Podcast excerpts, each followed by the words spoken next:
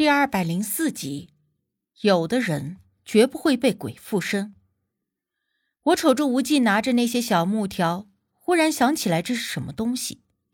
昨天晚上我们回去的时候，我觉得肚子有点饿，而大半夜的酒店厨房都已经停火了，所以我就拉着无忌去街上找了一家麦当劳，随便吃点。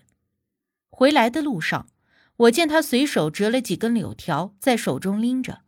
我当时看到还想了一下，他这还没有改少年的心性，大马路上还能折柳条玩的。这会儿我才明白，这柳条并不是用来玩的，而是用来招阴的。柳木属阴，可以招鬼。平时我们一般用的法阵，那多半都是用铜钱、朱砂、黄符等等。那些东西都是属阳的，可以驱鬼辟邪。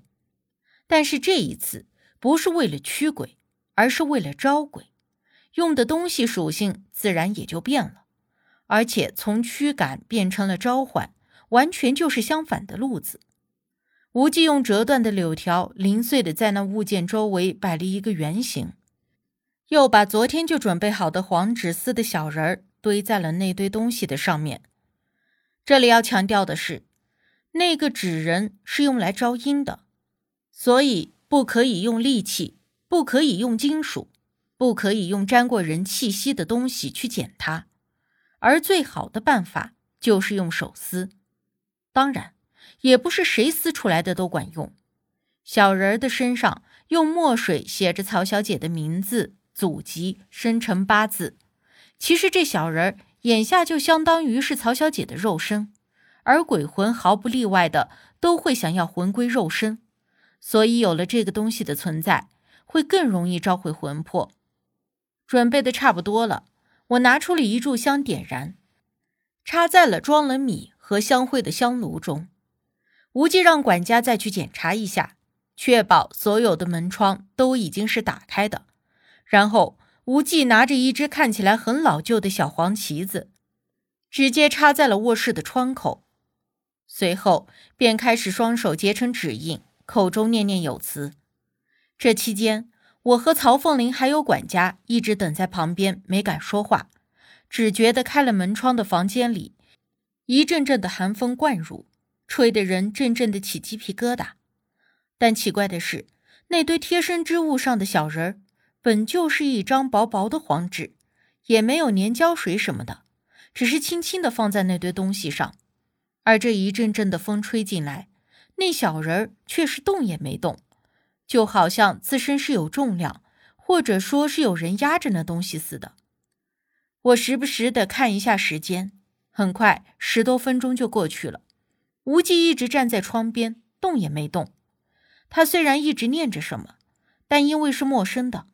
所以我半个字也没有听到，只听到他身边那小黄旗子的旗帆被风吹得哗啦啦的响。转眼间，半个小时过去了，而房间里的一切都没有任何变化。因为风吹得很冷，所以一时间我甚至也无法察觉周围的气场是否起了变化。想说，会不会是无忌招到了魂魄，而我们不自知呢？直到过了半个小时，无忌这才松开了指印，转过身来。没有找到，看来只能等到午夜了。不但是曹凤玲，就连我也有一点点的失望。虽然即便找不到曹小姐的魂魄，我也没有什么损失，但我还是希望能够尽快的找到。毕竟无忌很想要那龙胆。曹凤玲点了点头。没关系，我也想到了这种可能性。那就劳烦无忌小师傅，午夜的时候再试一试了。无忌点点头。我和无忌直接留在了曹家，等午夜的到来。期间，曹凤林的人对我们百般客气，各种款待，将我们做了上宾。这反倒让我有些压力，毕竟吃人家的嘴短。可若午夜还找不到，那就丢人了。我拉着无忌去了深客房，问他：“还能找到吗？”能够。你怎么这么笃定啊？我见他眼含笑意，似乎信心满满的样子，有些奇怪。我已经知道他在什么地方了，只能午夜了。无忌笑了一下，说道：“我讶然，啊，你已经找到他了吗？那怎么不带他回来？”无忌有些恨铁不成钢的看了我一眼，摇头：“如果这么容易就办成。”曹凤林会觉得自己很吃亏的，所以你是故意的。我豁然开朗。无忌点了点头，算是吧，但也不全是。后来在我追问下，无忌才说，他没有在刚才将曹小姐的魂魄带回来，一则是因为曹小姐的魂魄很弱，白天的阳气太重，怕是她受不住。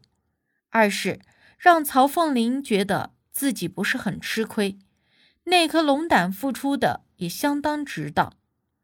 相反，如果一次就成功了，那曹凤林这种外行人难免会想到，原来事情这么简单，竟然还被坑了一颗龙胆。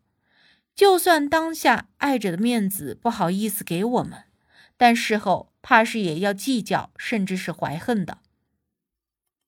而且还有第三点，无忌说曹凤玲是我的贵人。我的贵人？我听到这个理由的时候，着实惊讶不小。无忌颔首：“没错，今年他会是你的贵人。”哦，我明白了。那天和曹凤林见面的时候，无忌有些刻意的故意提了一下我的能力，还把我给捧了一番。使得曹凤林对我另眼相待。当时我还不明白他为什么要这么做，但是这一会儿这些事儿串联在一起之后就明白了。他是算出了曹凤玲是我今年的贵人，所以在刻意的用这件事顺便提高我在曹凤玲心中的位置，也就是变相的帮我给曹凤玲拉关系。毕竟曹凤玲这种有钱有势的人。怕是并不会把同一个普通女学生放在眼中的，但是若我有了她，或许会更需要的能力，那自然就是无话可说了。而这关系近了，今后我有什么需要求人家帮忙的事儿，那也好说话。我将自己猜测的这些说给无忌听，他笑着点一下头，看来也不是很笨啊。那午夜找到曹小姐的魂魄之后呢？你打算怎么办？我转而想到这件事，又问他：“自是送她去该去的地方。”无忌似是随口回答道：“不让曹凤玲和他女儿见一面吗？”我试探着问。无忌略显不解的看向了我，我犹豫着说：“我就是觉得曹先生也蛮可怜的。”每次说起女儿，他都是在强忍着不掉眼泪。我寻思着，如果能够跟女儿说上几句话，或许他就会一点点释怀了。不然这么大的岁数，总是郁结在心，不大好。无忌闻言，这才笑着揉了一下我的头发。傻青姑还挺善良的。我这不过是将心比心嘛。我被他夸的有点不好意思的低了头。这也不是说不可以，但是没有适合的人选附身。无忌皱了皱眉，想了想，便说：“我呢？我自告奋勇。”无忌当即摇头：“不说，就算你可以也不行，而且你根本也不可以。为什么呀？我体质本就很阴，而且又是个女的。”不是正合适的吗？无忌反问我：“你还记得你们学校里那个女鬼为什么附身丁力而不是你吗？”他说的这件事让当时我也一直没想通呢。后来事情处理好了，我也把这件事儿给忘了。这一下子提起来，我又勾起了好奇心。对啊，对啊，这件事儿我还一直想问呢。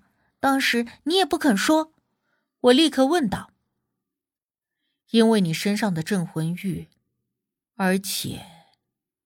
无忌说到一半，将话头止住。我见他欲言又止，立刻追问：“到底是啥？你说呀！”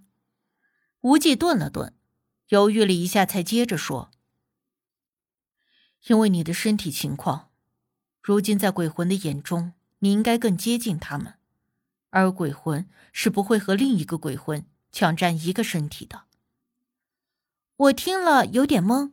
思忖了一下，就明白他话里的意思了。